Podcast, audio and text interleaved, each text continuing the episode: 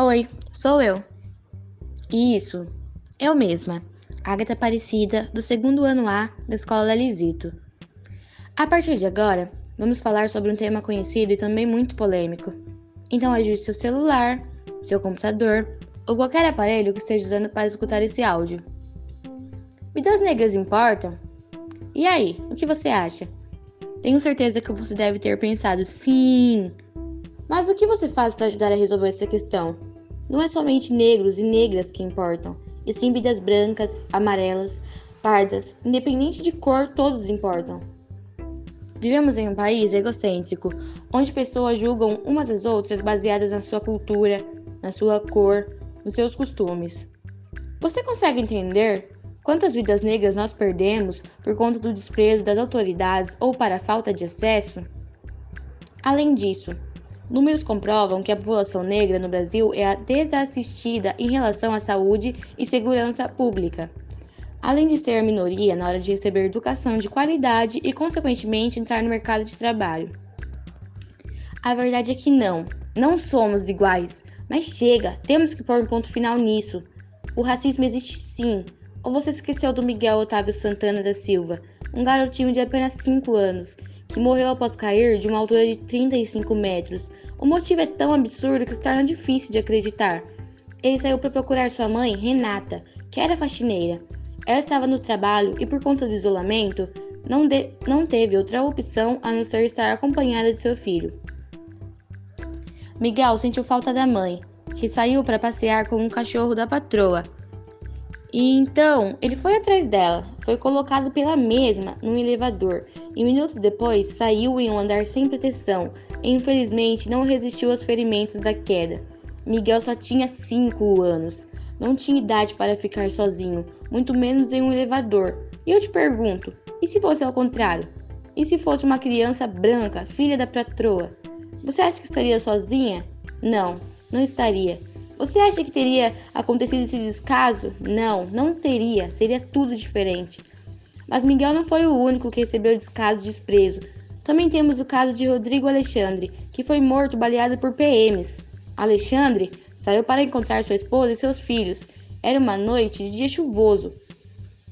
Então, ele decidiu esperá-los em uma viela. Estava com um guarda-chuva preto, um celular e um canguru.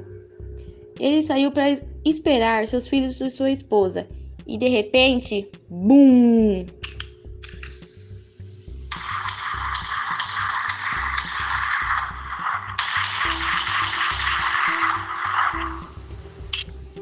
Seu guarda-chuva foi confundido por um fuzil, seu canguru por um colete de balas e seu celular.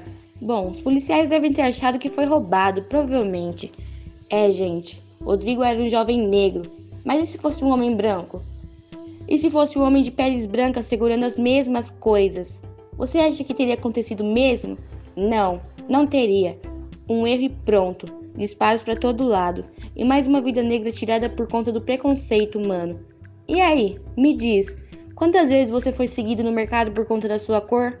Quantas vezes você foi discriminado? Ou quantas vezes teve menos oportunidades na vida por conta do seu tom de pele? Se você é negro, posso dizer que foram muitas. Caso seja branco, me desculpa, mas racismo reverso pode até existir, mas nunca será comparado ao que nós, pessoas negras, passamos. Cada olhar diferente, quando chegamos em um lugar, cada risada pelo jeito que deixamos nossos cabelos, e daí? Só porque somos negros não podemos ter o cabelo lisinho? Ou não podemos deixar nosso cabelo black? Qual é? Eu realmente não consigo entender o porquê de sempre envolverem negro para expressar sentimentos ou atitudes ruins.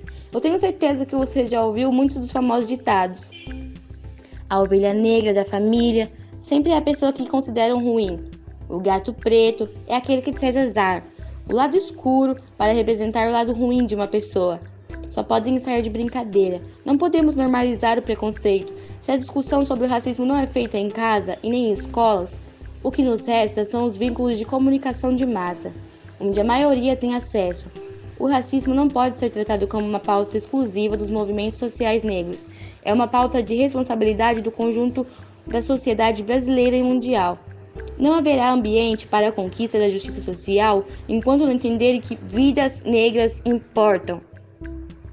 Estamos no ano de 2020 e ainda temos que responder essa pergunta, sendo que ela nem deveria existir. Deixa aqui algumas perguntas para vocês. Onde está o amor? Onde está o se colocar no lugar do próximo? Onde está a empatia? Ficaria feliz em ouvir a resposta, porque eu mesma fico confusa em pensar em respondê-las.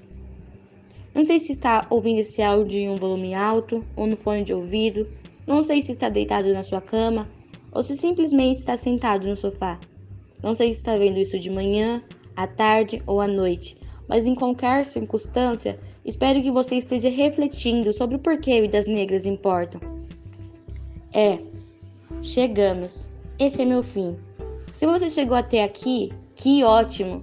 Obrigada por ter tirado alguns minutos do seu tempo para me ouvir. Por favor, não se esqueça: todas vidas importam, a sua vida importa, mas acima de tudo, vidas negras importam.